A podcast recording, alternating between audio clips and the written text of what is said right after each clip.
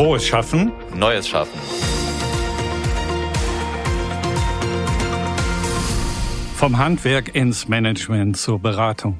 Unser heutiger Gast war mehr als zehn Jahre in leitenden Funktionen in der Ausbildung von Fach- und Führungskräften sowie in der Organisationsentwicklung tätig. Dem gelernten Friseurmeister liegt vor allem die Arbeit am und mit dem Menschen am Herzen. Dazu hat er das Weiterbildungsstartup Siomo gegründet oder wie er es nennt, das Büro der guten Entwicklung.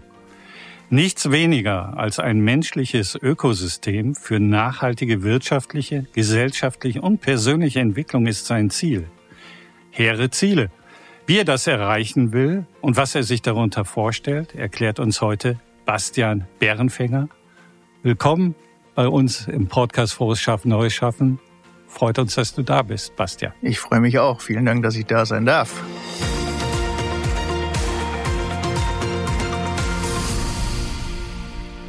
Bastian, wir müssen gleich mal einsteigen mit deinem Lebenslauf. Daran kommen wir nicht vorbei. Ja, lass uns das du, tun. du bist gelernter Friseurmeister und kümmerst dich oder hast dich zwischenzeitlich in Großkonzernen um Business Education gekümmert. Inzwischen bist du selbstständiger Unternehmer. So kein ganz üblicher Werdegang, würde ich mal sagen. Erzähl mal, wie kam das? Ja, schade eigentlich, dass das nicht üblich ist, oder? also ohne irgendwelches Bashing, für mich war relativ früh klar, dass das Konzept Schule nicht meins ist. Bin da immer gut mitgeschwommen, ja. Es war jetzt nichts von großen Nöten, aber ich war immer, glaube ich, eher so auf der kreativen Seite unterwegs und wusste relativ früh, ich muss da raus und ich muss arbeiten und ich muss was mit meinen Händen tun. Und tatsächlich eben auch, ich wusste, ich muss kreativ sein, ich möchte mit Menschen zu tun haben und so weiter. Und fand die Idee irgendwie spannend. Weil damals war das ja so, da ist man dann ins BITS gegangen, in dieses Berufsinformationszentrum. Und wenn du dann eingibst, ich will kreativ sein und mit Menschen zu tun haben und so, da kommt der Florist raus und Damenschneider und was es alles gab und eben auch Friseur. Und das fand ich irgendwie spannend. Ich hatte da Berührungspunkte und dann habe ich mir tatsächlich, glaube ich, in der achten Klasse irgendwie schon mal in einem freiwilligen Praktikum das angeschaut. In der neunten Klasse habe ich dann schon ein bisschen mitgearbeitet und haben die mir irgendwie einen Vertrag unter die Nase gehalten. Und ich habe den unterschrieben. Und dann ging das los. Also was da halt vor allem wirklich hintersteckt, ist kreativ sein, aber auch Liebe zum Detail. Ja, sehr sauberes, sehr sorgfältiges Arbeiten und eben auch mit Menschen zu tun haben. Das war mir immer sehr wichtig. So, das ist das eine, dass ich selber so der Meinung war, ich müsste, wie gesagt, arbeiten, kreativ sein und ich muss jetzt loslegen. Worauf ich aber auch tatsächlich stolz bin, das habe ich meinen Eltern auch gesagt, ist eben auf sie dass sie mich das Mhm. haben machen lassen. Weil äh, kannst du dir vorstellen, die haben sich das natürlich auch früher alles angehört, wie der wird jetzt Friseur. Also, warum lernt er denn nichts Vernünftiges irgendwie? Der geht zur Telekom oder zur Sparkasse oder soll mal was Ordentliches machen oder irgendwie Abitur erstmal oder haben die uns aber machen lassen. Also meine Schwester auch, die ist nicht Friseurin, aber die haben sie auch machen lassen. Und ich glaube, das ist wichtig und wenn man sich heute anguckt, ist ja bei aller Bescheidenheit, glaube ich, so ein bisschen was bei rumgekommen irgendwie. Und ich glaube, das ist ein gutes Beispiel dafür, was passiert, wenn man Menschen irgendwie lässt, ja, wenn man sie machen lässt, wenn man sie nach ihren Stärken machen lässt, nach der Leidenschaft vielleicht auch und da nicht so einen vorgegebenen Weg hat. Den hatte ich selber auch nicht. Ich habe mich da auch mal so ein bisschen treiben lassen. Weißt du, wenn du im, Handwerk startest, das nächste, was du nach einer Ausbildung irgendwann machst, ist der Meister. Und dann Mhm. geht das Erzählen ja weiter. Ah, jetzt musst du dich ja selbstständig, machst dich ja bestimmt selbstständig, ne? Machst einen Salon Genau. auf und so. Genau. Ja, ich habe meinen Meister mit 23 Jahren gehabt. Da habe ich gedacht, du kannst jetzt nicht einen Salon aufmachen irgendwo, dann bist du da und dann ist die Geschichte zu Ende oder was. Dann habe ich mir ein One-Way-Ticket gebucht, bin erstmal nach London geflogen mit einer Sporttasche. Also tatsächlich relativ klassisch. Und als ich zurückkam aus London, hatte ich tatsächlich an dem Tag, wo ich in Deutschland wieder gelandet bin, Post in meinem digitalen E-Mail-Fach damals von einem Headhunter. Und die haben mich dann in den Konzern gebracht. Und so war es wieder nichts mit dem Salon. So ging diese Reise weiter. Und naja, und dann so ein bisschen den klassischen Weg ja, über Projektmanagement, Management. Wie ist denn der Headhunter dann auf dich aufmerksam geworden? hätte ich jetzt nach, auch der, gefragt. nach dem Friseurmeister. Äh, ich war schon sehr umtriebig in der Branche. Ich habe viel, Ach so. viel gemacht, äh, sehr engagiert, viel unterwegs gewesen, viel Titel geholt in Wettkämpfen und so, war für den Zentralverband mitverantwortlich für die Mode, habe für Innungen gearbeitet und so weiter. Also ich habe schon Gas gegeben und mir ein bisschen Namen aufgebaut. In welcher ja. Rolle wollte er dich denn dann? Es ging dann ins Projektmanagement, in die Produktentwicklung, Okay. was ein sehr spannender Bereich war damals, weil war natürlich ein Riesenschritt aus der Friseurwelt raus, konntest aber natürlich immer noch auf den Themen arbeiten, Produktentwicklung klassisch in Color, Care und Styling. Und wir waren ein Team, also ein Bindeglied zwischen Marketing, R&D, also Entwicklung und auch Sales. Das heißt, den kompletten Entwicklungsprozess begleitet, konnten die Insights eben geben, die wir haben durch die Erfahrung, haben aber auch das ganze technische Material geschrieben. Instructions for Use, Technical Manuals waren bei den Kampagnen, bei den Shootings und so weiter dabei. Also extrem vielfältig der Job als Projektmanagement als solches und aber auch extrem gewichtig, weil ja, da lief es eben in die eine oder in die andere Richtung. Also es war schon spannend. Ich weiß nicht, wie lange das jetzt her ist, aber immerhin hast du schon vom digitalen Postfach gesprochen. Das gab es offensichtlich seinerzeit schon. Ja. Stichwort Faktor Mensch. Du schreibst, ich habe es mir ja explizit hier notiert, dass der Mensch in Zeiten der Digitalisierung eine Renaissance feiert. Hat mich erstmal so ein bisschen stutzig gemacht, dachte ich, hm, Renaissance, der Mensch, Digitalisierung. Wir eigentlich davon ausgehen, dass auch gerade so die Digitalisierung dafür sorgt, dass vielleicht sogar der menschliche Faktor schwindet, weniger wird. Also gerade jetzt explizit in der aktuellen Diskussion KI, wir überlassen immer mehr den Maschinen und da gibt's immer wieder das Signal, na ja, KI unterstützt dich. Nur ist das so, dass dann tatsächlich die menschlichen Fähigkeiten, die menschlichen Faktoren jetzt, gerade jetzt an Bedeutung gewinnen in diesen Zeiten? Ja, ich glaube schon. Es gibt natürlich Bereiche, wo KI, wo Digitalisierung und Co. irgendwie dafür sorgen, dass Jobs verschwinden, dass sie sich vielleicht verändern, neue entstehen. Also äh, laut aktuellen Erkenntnissen hält sich das mehr oder weniger die Waage. Es gibt vielleicht aktuell noch irgendwie einen Teil, der mehr verschwindet, aber ich glaube, wir sind auch immer gut darin gewesen, Dinge neu zu erfinden, wir Menschen. Menschliche Fähigkeiten auf jeden Fall, ich glaube aus verschiedenen Gründen. A, ganz einfach gesprochen, wir müssen mal irgendwie entscheiden, wo soll die Reise mit Digitalisierung und Co. eben hingehen. Da fängt es ja schon an. Ja? Nicht einfach nur auf Däubel komm raus entwickeln, weil es technisch geht, sondern ich glaube, wir müssen die Fragen stellen, wofür wollen wir das machen, wann ist das nützlich, wozu ist das gut, wann bringt uns das hier wirklich weiter. Ja? Und diese Entscheidungen treffen wir. Und dann sind wir ja schon mhm. bei menschlichen Fähigkeiten. Ich muss da mal drüber nachdenken. Ich muss Entscheidungen treffen und wann ist das eigentlich eine gute Entscheidung? Wenn ich da kurz einhaken ja, darf. Äh, das heißt im Umkehrschluss, uns ist gar nicht klar, warum wir alles digitalisieren. Wir haben da kein klares Ziel vor Augen oder habe ich das jetzt missverstanden? Ich glaube, dass das manchmal gerade ein bisschen aus der Ferne gerückt ist, ja. Mhm. Also in ganz vielen Bereichen habe ich das Gefühl, dass wir die Themen aktuell nicht sauber durchdringen. Das Gleiche mhm. ist ja irgendwie, ob du Nachhaltigkeit nimmst, ob du Diversity und Co nimmst. Ich glaube, dass wir überall noch sehr an der Oberfläche kratzen. Dafür müssten wir uns überhaupt mal Zeit nehmen, nachzudenken, also wirklich mal nachzudenken. Wenn ich mir gerade das, also nächster große Treiber, wie gesagt, Energiewende. Wenn ich mir das mhm. angucke in Deutschland, dann haben wir, glaube ich, eine Menge Nachholbedarf. Und ich frage mich, ob wir uns an der einen oder anderen Stelle verzockt haben. Also irgendwie andere Ideen hatten als das, was die Realität uns gerade anbietet. Aber nochmal vorne hin, ich glaube, wir müssen, wie gesagt, uns aktuell mal irgendwie bewusst Zeit nehmen, um nachzudenken. Sowas wie Denken zum Beispiel ist halt ein super anstrengender Prozess. Wollen wir nicht neu denken will oder, oder kreativ denken will und sowas. Und wir machen irgendwie alle 25 Projekte gleichzeitig, höher, schneller, weiter ist durchgedreht. Und wir haben auch über die Themen wie Industrialisierung und Co. gelaufen sind, eben so ein bisschen den Blick für das große Ganze verloren, glaube ich. Ne? Wir sind so an der Stelle, an der wir sind und schrauben wir da unsere Schraube rein und dann geht's am Fließband irgendwie weiter. Und man sieht aber nicht mehr so das große Ganze und was hinten eigentlich rauskommt. Gepaart mit, nochmal, uns fliegt gerade gefühlt irgendwie, glaube ich, so ein bisschen die Zeit um die Ohren. Also mhm. machen wir das nicht in die richtige Richtung? Ich gebe dir ein Beispiel. Ich habe so einen Part in einem Vortrag, da ist dieses ganze Thema Digitalisierung so unter kopflos in die neue Welt geparkt. Ja. Beispiel, du schmeißt jetzt in so eine Organisation hier sowas wie Microsoft Teams rein dann haben wir aber noch E-Mails und Slack und Miro und OneNote und OneDrive mhm. und SharePoint mhm. und die anderen Folder. Und dann legt der eine hier was ab und speichert da was und dann schickt der nächste stellt da was hin und dann schickt er dir aber noch eine E-Mail, dass der mhm. da was abgespeichert hat und dann kriegst du vom System auch noch eine E-Mail, dass der da was gespeichert hat und mhm. abends sind alle geistig irgendwie leicht in Schräglage. Ja. Mhm. Auch da geht's ja los. Nachdenken. Wie wollen wir Digitalisierung nutzen? Wie wollen wir hier zusammenarbeiten, wann ist es gut? Und auch der Verantwortung eben eine Entscheidung zu treffen, wie machen wir das jetzt hier? Mhm. Und ich meine, ich bin jetzt klar eher so auf der Soft-Skill-Seite unterwegs, Kulturentwicklung, Organisationsentwicklung. Ich bin jetzt nicht der Tech-Freak, mhm. nicht der Tech-Nerd, ja.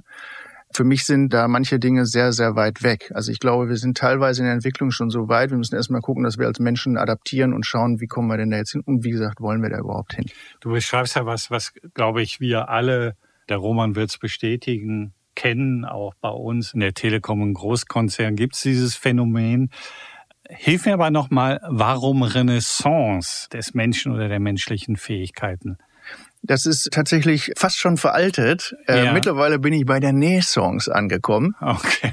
Ja, also so eine Neugeburt. Renaissance habe ich tatsächlich ganz am Anfang mal geschrieben. Mittlerweile glaube ich aber nicht eine Wiedergeburt, sondern eine Neugeburt. Ich glaube, wir müssen mhm. heute anders Team sein, als wir das am Fließband der Industrialisierung eben waren. Und da war Team ja eigentlich auch schon immer wichtig. Die Menschen haben früher auch schon gesagt, hier, weißt du noch, beim Roman, das war immer richtig gut. Ne? Da war der Zusammenhalt da, die Stimmung war mhm. top. Mhm. Das war Menschen schon immer wichtig. Heute wird es aber, glaube ich, viel, viel wichtiger und anders wichtig, weil wir heute eben anders arbeiten und auch anders leben. Und durch diese Komplexität, die wir heute zu bewältigen haben, eben auch die großen Fragestellungen zu beantworten und so weiter, das schafft keiner mehr alleine. Das heißt, jetzt ist dieses Team noch ganz anders gefordert als damals. Du sprichst jetzt viel in der Wir-Form auch, so dass wir diese Herausforderung haben, wir diese hm. Fragen lösen müssen. Offensichtlich schon gut implementiert, ja. ja scheint ich schaffe das auch nicht ähm, alleine. Ja, wer ist denn wir? Wem fällt diese Rolle des Diskurs auch zu aus deiner Sicht? Also ist das was, was irgendwie nur am Ende in irgendwelchen Büros und Meetingräumen besprochen wird? Am Ende muss es ja irgendwie auch in die Masse kommen, diese ganzen Gedanken und das, was dann am Ende wirklich zu einer Veränderung führt.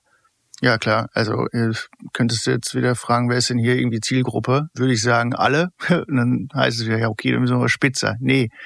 Ich glaube, dieser Umbruch, den wir gerade haben, was wir immer so schön sagen, von Industrialisierung in das digitale Zeitalter, ist eben nicht nur eine organisatorische, sondern auch eine gesamtgesellschaftliche Transformation und immer so schön gesagt, irgendwie die digitale Revolution ist auch eine kulturelle Evolution. Das betrifft tatsächlich eben alle Menschen wie wir Digitalisierung nutzen, haben wir gerade schon mal so ein bisschen angesprochen. Brauchen das gar nicht so in der Tiefe anreißen irgendwie, aber wenn du dir anguckst, was teilweise auf Social Media und Co. abgeht, ist die Frage, ob das die richtige Form ist, irgendwie die Zeit rumzukriegen.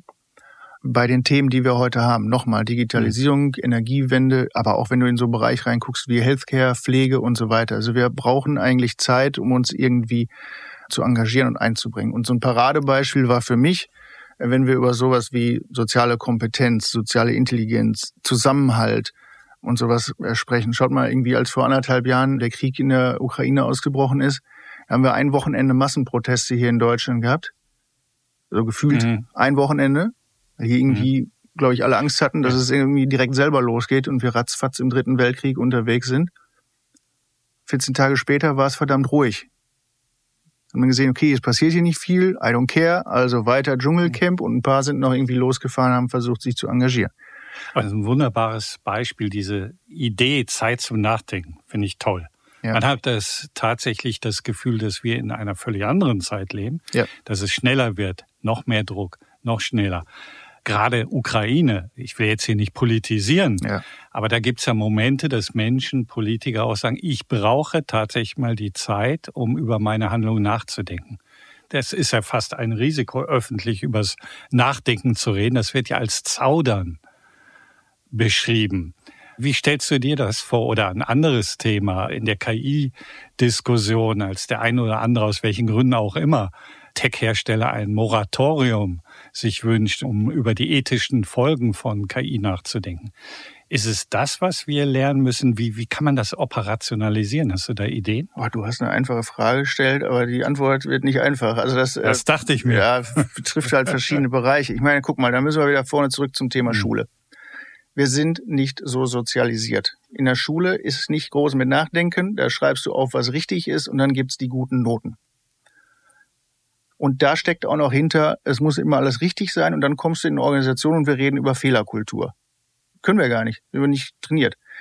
Dann reden wir über Teamplay. In der Schule gibt's kein Teamplay. Du darfst nicht abschreiben, alles alleine, vielleicht in Musik ein bisschen zusammen klimpern oder so, aber dann hört es auch schon auf mit Teamplay. Und dann kommen wir in Organisationen und reden davon, wir müssen heute neu und anders Team sein. Plus gepaart auch mit der Schnelligkeit, was du gerade eben auch ansprachst, haben wir eben auch schon gesagt, höher, schneller, weiter ist irgendwie so durchgedreht. Also irgendwann ist man, was Profit-Maximierung und äh, Ressourcen und Co. angeht, einfach mal am Bodensatz angekommen. Und ich glaube, wir sind kurz davor. Keiner muss 25 Projekte heute gleichzeitig machen. Wir könnten auch mal ein bisschen innehalten und uns mal auf eine Sache konzentrieren. Wir haben teilweise, und dann sind wir bei so New Work-Themen und neue Organisationen und so weiter, interdisziplinäre, crossfunktionale Teams vielleicht, so Ideen gebaut wie From Vision to Reality in 90 Days. Ja, also mal so ein Projekt in 90 Tagen machen. Du bist erstmal mit großen Augen angeguckt, aber es ist doch super klar, dass das funktioniert. Stell dir mal vor, du hast nicht 25 Projekte gleichzeitig auf dem Tisch, sondern kannst dich mit einem Team mal 90 Tage auf eine Sache konzentrieren. Es ist doch klar, dass das gut wird dass es schnell fertig ist, dass die Qualität top ist, weil du dich wirklich mal auf eine Sache konzentrieren kannst. Und du bist, wie gesagt, viel schneller fertig. Das heißt, du kannst auch viel schneller dann weiter zum nächsten Projekt, aber nicht 25 Sachen gleichzeitig. Und ob wir 25 Sachen im Jahr launchen müssen, das verkraftet der Markt sowieso auch nicht. Ja, also lass uns doch da mal auch ein bisschen über eine nachhaltige und gesunde Herangehensweise nachdenken, was diesen Speed angeht. Ja, ich glaube, dass wir da andere Ergebnisse erzielen können. Und last but not least, damit driften wir so ein bisschen vielleicht wieder auf so eine philosophische Seite ab, aber es passt eben zu den Themen, ob Organisation, ob das so eine perverse Invasion ist. Friedhof Bergmann, so der Urpapa von New Work, ne, der hat ja mal gesagt, tu etwas, was du wirklich, wirklich willst. Damit wird er immer zitiert. Daraus hat man so ein bisschen die Purpose-Blase gemacht. Ist auch gut, ist auch richtig, aber ich glaube, es ist nicht alles. Also Purpose und Sinn ist ja schon mal gut, wenn Menschen sich, wenn sie wirklich tun, was sie wirklich, wirklich wollen und sich nach ihren Stärken, nach ihrer Leidenschaft und so einsetzen. Wenn das jeder täte, dann ist es schon mal viel geholfen. Was er aber auch gesagt hat, und damit wird er eigentlich fast nie zitiert, ist, die Gesellschaft der Zukunft wird eine Gesellschaft sein, in der alles, alles stärkt. Mhm. Und dann sind wir bei so einer Idee von menschlichem Ökosystem. Dann sind wir auch wieder bei der Frage, hat das mehr als nur Organisation und hat das auch was mit Gesellschaft und so weiter zu tun.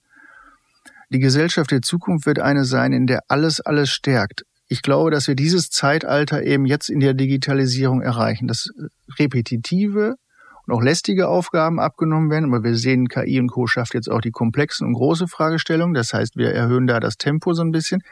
Das heißt, hier entstehen Freiräume und Zeiträume für Denken, für Kreativität und so weiter, kritisches Denken, da kommen eben diese ganzen menschlichen Fähigkeiten rein. Und nochmal zurück auch auf die Aussage von Friedhof Bergmann. A, ich glaube, es passt so sehr in diese Zeit. B, warum müssen wir darüber nachdenken? Wir politisieren und nicht wer weiß, wie tief reinschauen, warum passiert das jetzt gerade in der Ukraine. Ich glaube, dass es absurd gar nicht nötig ist. Länderstreitereien und so. Das war im Mittelalter vielleicht mal ganz cool, ne, weil du ein Acker mehr brauchtest oder noch mal einen Wald mit drei Rehen oder sonst irgendwas.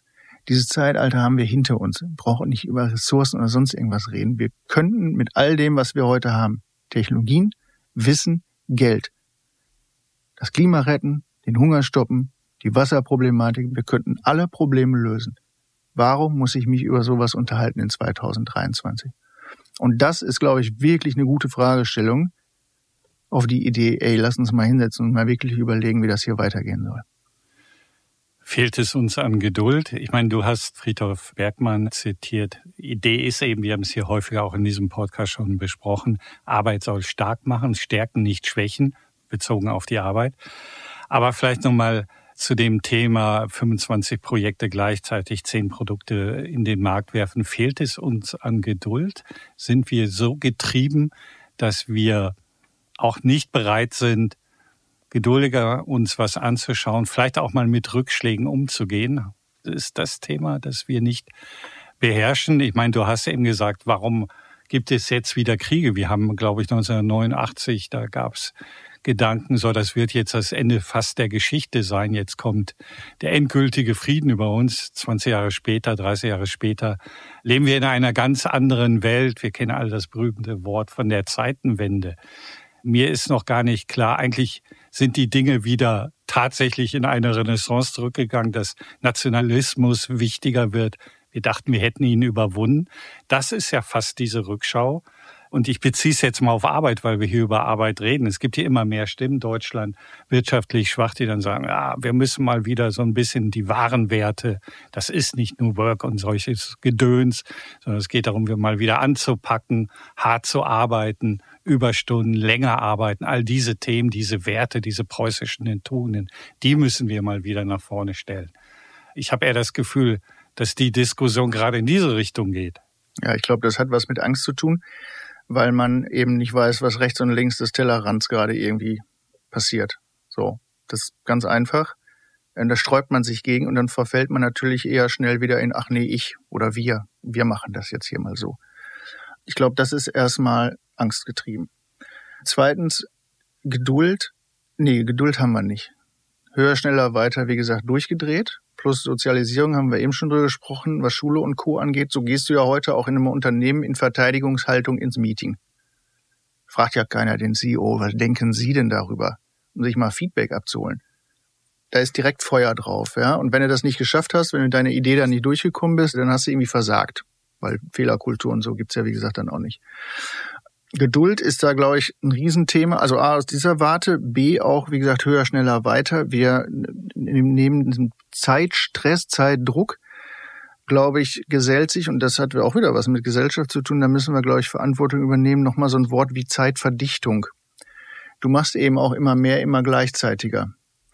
Also A, 25 Projekte bei der Arbeit gleichzeitig, zwischendurch aber noch TikTok, Instagram und weiß ich nicht was checken und dann schnell mal noch irgendwie Netflix. Früher hast du eine Woche auf eine neue Folge gewartet. Heute ist das alles irgendwie 24-7 da und so sind Menschen irgendwie mittlerweile auch 24-7 online. Also frag mal irgendwen, wann warst du das letzte Mal 24 Stunden offline? Mhm. Oder frag mal, wann warst du, also schlafen nicht mitgerechnet, wann warst du mal eine Stunde offline? Um eben Zeit irgendwie für mal nachdenken, mal was anderes machen und so weiter. Also das resultiert, glaube ich, dann hinten raus in das, was wir anfangs eben sagten dass wir die Themen eben nicht sauber durchtrennen. Wir rennen so entlang der Rennstrecke des Alltags, kratzen das oberflächlich an und das kommt dann hinten dabei raus, ja. Aber glaubst du, dass wir dieses Geschwindigkeitsrad, das werden wir nicht mehr anhalten und das werden wir schon mal gar nicht zurückdrehen, würde ich mal sagen? Oder glaubst du, dass da irgendeine Möglichkeit gibt, dass wir als Gesellschaft insgesamt wieder langsamer und innehalten? Also ich finde, das ist eigentlich eine Vorstellung, die eigentlich nicht ziemlich realistisch ist, oder? Doch, total. Ja? Dann erklär mal wie. Dann, dann dreh mal zurück. Ja, los. Ja, also was heißt total? Ich glaube, wie gesagt, dass wir da so an Momente kommen, wo wir uns jetzt, wie gesagt, überlegen müssen, wie soll das hier weitergehen. Es gibt so eine Aussage, Louis C.K. hat gesagt, everything's amazing, nobody's happy. Wie ich das sage, da kriege ich immer so ein Schmunzeln im Publikum oder so. Irgendwie gefühlt kann da jeder was mit anfangen. Uns geht so gut, wir haben alles, immer das neueste Telekom-Phone oder was auch immer, ja. Aber wir sehen auch, wir haben hohe Stressraten, wir haben hohe Burnout-Raten, wir haben hohe Scheidungsraten, wir haben hohe Suizidraten und so weiter und so weiter. Also offensichtlich stimmt da irgendwas in der emotionalen Arena nicht. Plus, Kommunikation hat sich ja auch verändert. Ich weiß nicht, wie es euch geht, kriege ich irgendwie auch immer Zustimmung drauf. Also heute schicken Leute irgendwie ein dusseliges Bild bei WhatsApp oder so oder ein Video und dann hat ein Kontakt stattgefunden, aber es ruft keiner mehr an kommt auch keiner mehr vorbei. Also wenn ich nichts organisiere, dann, dann passiert nichts. So. Und ich glaube, dass da, da kommt ein Punkt, wo wir uns, wie gesagt, überlegen müssen, wie wollen wir in Zukunft überlegen, äh, überle überleben oder leben, ja, überleben wahrscheinlich auch. Was machen wir mit dieser Zeit, die uns gegeben ist? Erstens. Zweitens, ich glaube auch, dass es andere Konzepte braucht. Wir haben ja mittlerweile Debatten über eine Vier-Tage-Woche, über ein bedingungsloses Grundeinkommen und so weiter, wo ich denke, okay, lass uns das bitte mal sauber durchdringen. Was machen wir mit dem Zeitgewinn? Aktuell ist es doch so, dass Menschen eine Vier-Tage-Woche haben wollen, weil sie A durch sind, wie gerade beschrieben, B die Schnauze voll haben von Arbeit, weil die Alternative meistens besser ist und Ablenken nie leichter war als heute. Und ich denke, ne, was bringt uns denn dann eine Vier-Tage-Woche, wenn ich dann donnerstags nach Hause fahre und Dschungelcamp gucke und Dosenbier trinke? Da ist doch keinem mitgeholfen. Oder eben bedingungsloses Grundeinkommen, wo wir zum Glück schon sehen, okay, Menschen wollen sich auch engagieren, wollen sich weiterbilden und so weiter. Ich glaube, es braucht andere Konzepte, um diese Zeit auch sauber in Zukunft zu nutzen. Beispiel kann man vielleicht zum Beispiel wieder auf den Healthcare-Bereich zurückgehen. Da werden in den nächsten Jahren unfassbar viele Menschen in Rente gehen. Da wird ein riesen, riesen Bereich wegbringen. Es gibt überhaupt keinen Nachwuchs. So, wie engagieren wir uns da jetzt? Ja, wie können wir das auffangen über eine Vier-Tage-Woche, weil auf einmal hier zeitliche Ressourcen sind und Menschen vielleicht eigentlich diesem so einen total sinnvollen Job irgendwie auch nachgehen möchten, das aber gar nicht können, weil das von der Bezahlung her absolut wahnsinnig ist zurzeit, ja? Das ist ja, was ich meine. Also ich glaube, da muss man eben mal schauen, wie gesagt, wie wollen wir das in Zukunft gestalten. Plus, last but not least, um nochmal drauf zurückgehen, dieses höher, schneller, weiter ist durchgedreht.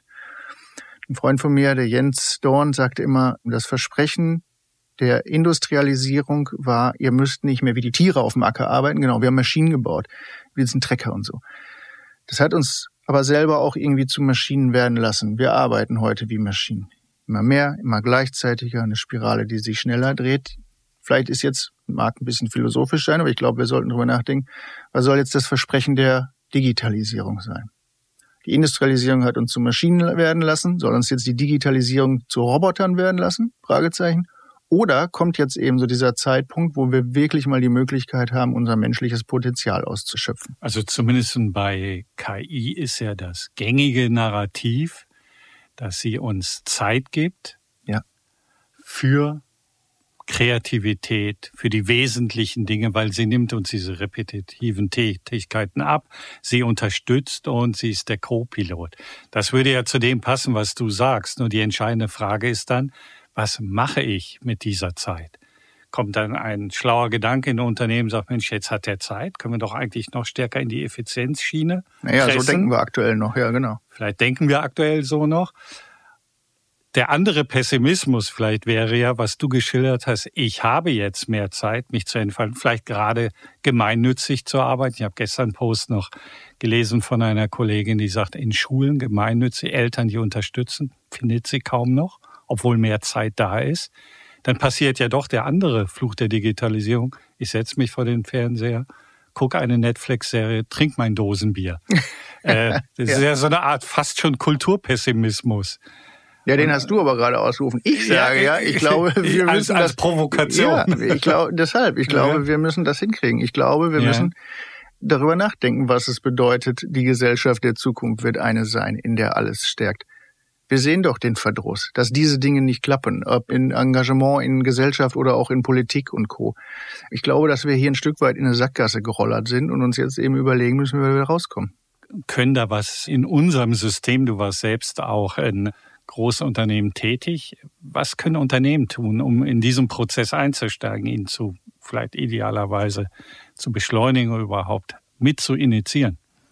Also bei meiner Arbeit gibt's quasi so einen Dreiklang. Ich nenne das immer inspirieren, aktivieren, transformieren. Wir müssen halt vorne mal anfangen. Wir müssen uns mal drüber austauschen, so wie wir das heute in einem Podcast tun oder vielleicht auch in einer Inspirationsveranstaltung.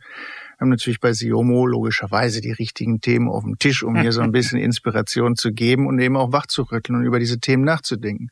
Wie schaffen wir das? Und wie kommen wir jetzt konkret durch diese genau. Komplexität genau. und die Veränderung auch durch, um das wirklich klar mit Handlungsempfehlungen eben zu benennen und nicht nur irgendwie schöne Kühlschranksprüche auf einer Präsentation zu präsentieren. Also inspirieren ist vorne, glaube ich, erstmal total wichtig, um das Bewusstsein zu schärfen. Das Mindset würde man vielleicht auch sagen mhm. in Neudeutsch, in Organisationen, aber auch in Gesellschaft. Und wenn Inspiration stattgefunden hat und vielleicht auch ein bisschen Wirkung erzielt hat, dann können wir über Aktivieren reden. Also in Organisationen, in Teams, aber wie gesagt, auch in Gesellschaft vielleicht so eine gemeinsame kulturelle, auch digitale, whatever, Identifikation, Vision bauen. Wo wollen wir da mal mit hingehen? Und darüber lassen sich ja eben schon sehr klare, konkrete Ideen, Maßnahmen, Handlungsempfehlungen und so weiter ableiten. Und dann gehen wir eben in das Transformieren. Das hat natürlich in den unterschiedlichen Bereichen unterschiedliche Momente, ja. Also entweder du fängst mal mit einem Team an und baust mal so ein Best Practice, wo man dann äh, über die Early Adopter sieht, okay, jetzt kriegen wir auch den Rest in Schwung in Organisation, aber auch in Gesellschaft.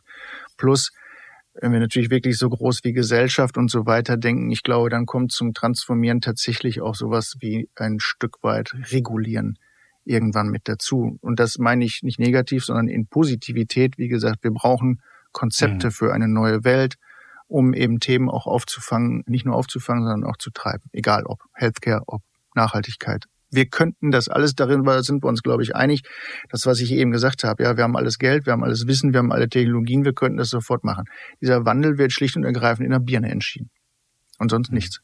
Du hast am Anfang, um nochmal darauf zurückzukommen, so ein bisschen den Kreis zu schließen. Christian hat in seiner Anmoderation gesagt, kein gewöhnlicher Werdegang. Und du hast gesagt, ja, warum eigentlich nicht? Hm. Ja, warum nicht? Wie kommen wir dahin, dass solche Lebensläufe wie deiner aus einem Handwerk in ein ganz anderes Feld am Ende gewöhnlicher werden? Wie schaffen wir diese Durchlässigkeit? Ja, inspirieren, aktivieren, transformieren. Ne? Also wir müssen weiter, glaube solche Beispiele finden. Wir müssen sie benennen. Wir müssen sie vielleicht auch tagtäglich werden lassen. Also A fängt das in der Schule vorne an. Schau dir mal Schule heute an. Das ist immer noch genau das Gleiche, wie als wir damals zur Schule gegangen sind, vor 270 Jahren, für eine eben völlig veränderte Welt. Ja, da müssen wir drüber reden. So. Also nochmal, kein Bashing, aber lasst uns da mal irgendwie an ein paar Themen dran. Und ich sage nicht, dass wir jetzt nicht mehr schreiben, rechnen und lesen lernen sollen. Aber ich glaube, wir müssen da auch ein paar andere Sachen auf die Agenda bekommen. Zweitens, ich glaube auch die nächste Generation, die jetzt mit heranwächst und auch vielleicht jetzt eben schon selber Kinder hat, dass sie eben da schon einen anderen Blick drauf haben und das auch ihren Kindern anders mitgeben und glaube hoffentlich eben schon ein bisschen mehr Flexibilität vorherrscht, geistige, als das damals vielleicht mhm. noch der Fall war.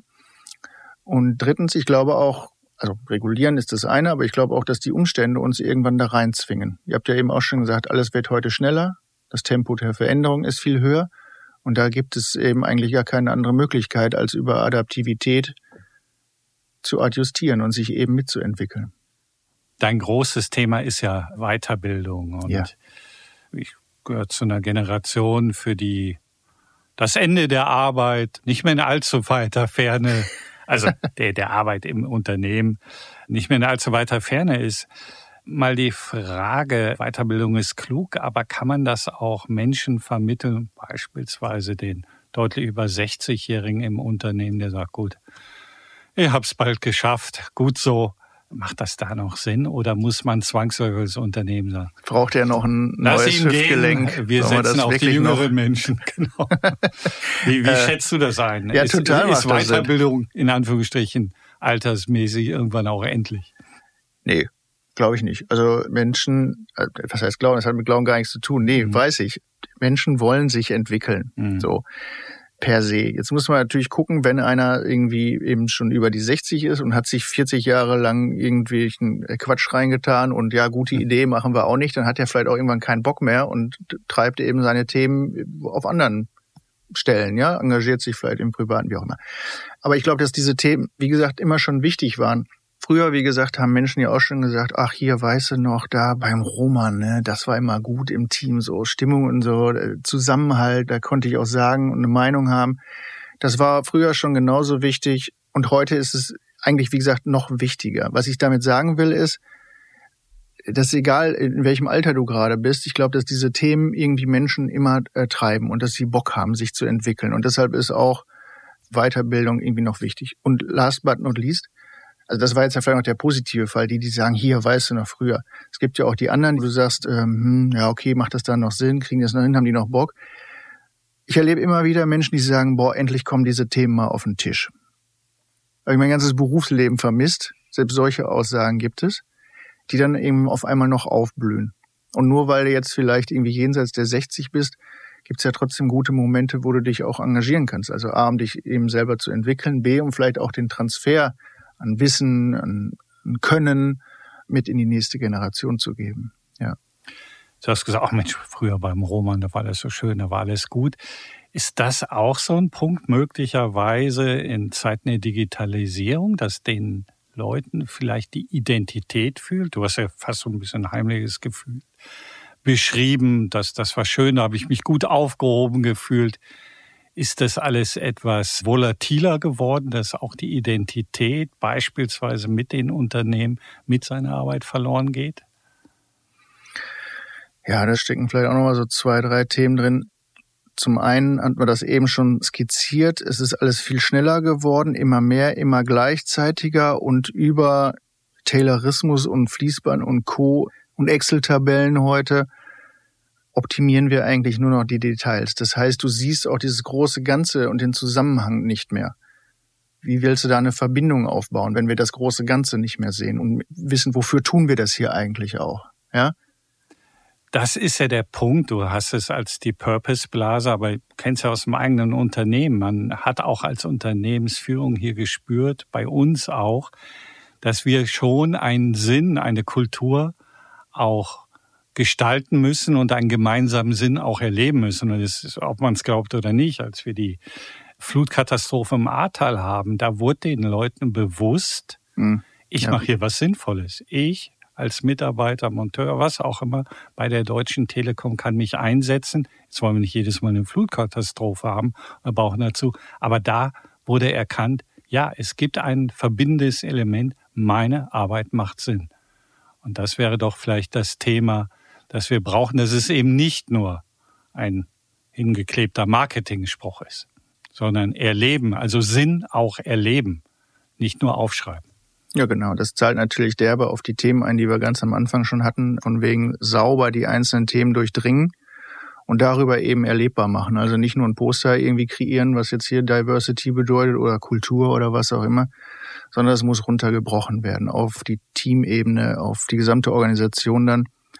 Wir hatten eben das Thema, und Sinn ist ein übergeordnetes noch, ja, so, das kratzt ja auch noch an der Oberfläche, schafft die Durchdringung natürlich, wenn wir das ins Leben bringen.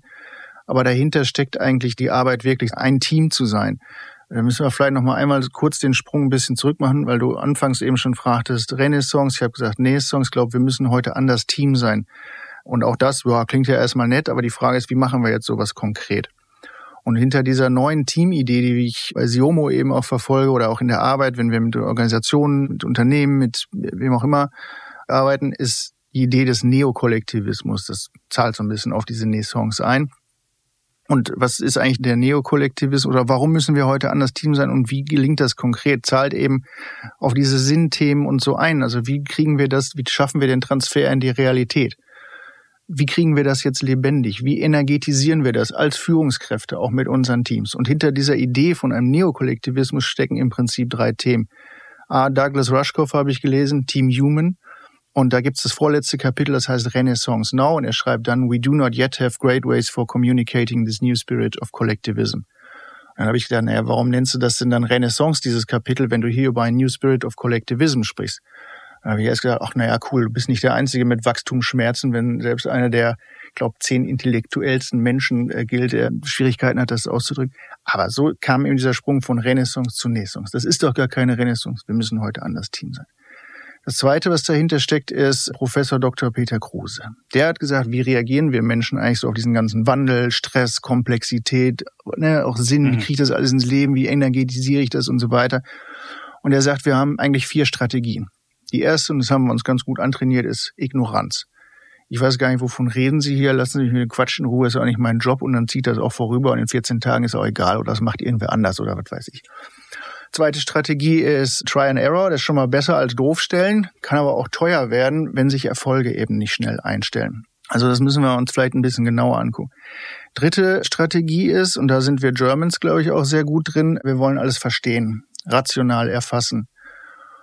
Und er sagt, das funktionierte gut, wenn du zum Beispiel irgendwie ein Auto baust, also mit so komplizierten Themen. Ja, ein Auto bauen ist ja kompliziert, kannst aber in Einzelteile zerlegen, hast ein Fließband gebaut, heute würde man sagen in so einzelne Sprints und dann kommt dann eben hinten ein Auto raus. Ja, das funktioniert da. Darüber haben wir dann irgendwie Excel-Tabellen auch noch entwickelt und so und gehen heute den Mitarbeitern mit Micromanagement auf den Senkel. Aber da ist genau das, was wir eben gesagt haben. Wir optimieren die Details. Wir sehen auch noch die Details, diese eine Schraube, die ich da reindrehe und du verlierst so den Blick für das große Ganze. Und dann kommt die vierte Strategie, die er ins Spiel gebracht hat und das ist Intuition. Und es scheint vielversprechend zu sein. Er sagt nur, bei der Intuition sind zwei Sachen eben wichtig. Also wann kann ich sowas denn nutzen irgendwie für auch gewichtige Entscheidungen, teure Entscheidungen, große Entscheidungen, große Fragestellungen. Und er sagt erstens, die muss up-to-date sein, der Intuition. Wenn du die 1933 ausgebildet hast, dann brauchst du dich über so manches nicht wundern. Die muss up-to-date sein. Also sprecht miteinander, bildet euch weiter, vernetzt euch, tauscht euch aus, Education und so weiter. Zweites Thema, was ist wichtig, sprich mit mehreren Leuten, deren Intuition up-to-date ist, dann kannst du sicher sein, dass du bei der Entscheidungsfindung nah am gesunden Menschenverstand operierst. Und dann haben wir eben zwei Themen. Erstens menschliche Fähigkeiten wieder, Intuition. Zweitens Real Team Play. Warum müssen wir heute mehr sein und gemeinsam, um durch die Komplexität zu kommen? Und last but not least, dann höre ich mit der langen, komplexen Antwort auf. Die gestaltet sich komplex, aber am Ende ist es eigentlich dann relativ klar. Es gibt drei essentielle menschliche Grundbedürfnisse. Es gibt eine Menge Grundbedürfnisse, aber man kann das so auf drei reduzieren, die uns treiben. Das ist die Selbstbestimmungstheorie und die sagt, soziale Eingebundenheit, Kompetenz, Autonomie. Also soziale Eingebundenheit, wir wollen eigentlich miteinander sein und wir wollen nicht im Messenger leben. Früher gegen den Säbelzahntiger, heute gegen die Excel-Tabelle. Menschen sind Sozialwesen, sonst vereinsamen wir. Kompetenz ist die Sehnsucht nach Entwicklung. Wir wollen eigentlich sehen, dass es vorangeht. Von selber, aber auch in Organisationen, auch in Gesellschaft. Sonst können wir Langeweile empfinden. Das unterscheidet uns vom stehenden Gewächs. Und drittens, Autonomie, eben nicht Anarchie, schon mit Rahmen und Regeln, aber eben selbstbestimmt. Also meine Meinung soll zählen. Ich will mich einbringen können. Ich will gehört werden. Und da bekommen eben auf einmal die neuen New Work Buzzwords auch, wie selbstlernende Organisationen, selbstbestimmte Teams und so weiter, auf einmal einen ganz anderen Sinn. Und wenn wir das mal wirklich so anpacken und so durchdringen, dann landen wir hinten eben auf den sehr menschlichen Fähigkeiten, die heute auch immer wieder zwischendurch rumgegeistert sind. Auch der Harvard Business Review sagt gerade, traditionelle Fähigkeiten immer noch alles wichtig, aber wenn wir heute nach Top-Führungskräften suchen, dann geben wir einer ganz bestimmten Kompetenz den Vorrang vor allen anderen. Das ist eine sozialen, eine ausgeprägten soziale Kompetenz. Was ist das? Naja, am Ende des Tages geht es um die Fähigkeiten, wie können wir es bestmöglich miteinander aushalten und was ist hilfreich, um in einer Gruppe irgendwie zu interagieren und Themen zu treiben. Ich habe vier Dinger in den Ring geschmissen. Erstens Empathie. Und dann sind wir auch wieder bei so einer Frage, wie bringst du das denn dem älteren Semester bei oder denen, wo man denkt, naja, da ist es mit Empathie nun wirklich nicht weit her. Ich glaube, wir können das alle. Manchmal liegt da ein bisschen mehr Schutt an Industrialisierung drüber und das muss man beiseite räumen. Aber ich glaube, das geht und es braucht Struktur. Wie können wir bestmöglich miteinander sein? Geht nicht nur um den anderen, geht auch um mich. Wie schaffen wir das? Und dann wird aus ich und du ein wir. Zweitens, Kommunikation. Wir müssen wieder Diskurs lernen. Wir müssen die großen Fragestellungen aushalten. Wir müssen nicht in Verteidigungshaltung ins Meeting, sondern wir müssen empathisch in your face können. Dann treiben wir Ideen und dann haben über Nacht auch schon ganze Kurswechsel stattgefunden. Das kennen wir alle. Ich glaube, davon müssen wir jetzt mehr zulassen. Drittens, nach Kommunikation, nach empathisch in your face. Jetzt müssen wir mal darüber nachdenken. Wir haben gerade schon drüber gesprochen, wie wir das machen können. Und am Ende vom Denken hast du halt irgendwie so ein geistiges Ergebnis. Da ist ja irgendwas in deiner Birne. Und wie treffe ich jetzt eine Entscheidung? Also, relativ lange Story, sind viele Puzzleteile zusammenzuschieben. Ich glaube, das ist auch normal. Aber wenn das einmal verstanden hat und dann sind wir bei Inspiration, dann ist es einfach. Wie halten wir es bestmöglich miteinander auf der Tanzfläche der Realität aus? Nicht die ganzen Stories. This kind of leadership und empathic, caring, whatever empathisch in your face nachdenken, machen. Das war jetzt eine sehr, sehr lange Antwort. Äh, sehr Sorry. spannend. Müssen wir, glaube ich, alle noch durchdringen. Vielleicht machen wir eine kleine Auskopplung als Special Edition. Etwas anderes Thema. Hat sich Leistung heute verändert oder haben wir heute einen anderen Vorstellung von dem Begriff Leistung? Was bedeutet Leistung im digitalen Zeitalter? Vielleicht schaffst du eine etwas kürzere Antwort. Ich habe gerade erzählt, dass wir Menschen per se den Anspruch an uns selber haben, Leistung bringen zu wollen. Ja, wir wollen sehen, dass Dinge vorangehen. Ich glaube, dass wir Leistung anders heute bewerten können und sollten. Das hat was dann damit zu tun, wie wir eben Arbeit heute auch verpacken. Es geht ja nicht darum, dass ich irgendwie zehn Stunden on site in meiner Zelle sitze, sondern es kommt auf das Ergebnis drauf an. Ist das eine kurze Antwort? Absolut. Oder wie früher mal ein Kanzler sagte, es kommt darauf an, was hinten rauskommt. Ja. Bastian, das war's. Ich glaube, du hast uns eine ganze Menge mitgegeben zum Durchdringen. Ein sehr spannender, auch ja, in Teilen schon philosophisch anmutendes äh, Gespräch heute. Ganz herzlichen Dank dafür. Alles Gute. Bis demnächst. Danke, dass du da warst. Danke euch dass ich da sein durfte und wir auch tatsächlich die Philosophie ein bisschen geschafft haben. Hat früher schon die großen Fragen gestellt und schreit nach Antworten, oder? In dem Sinne, alles Gute.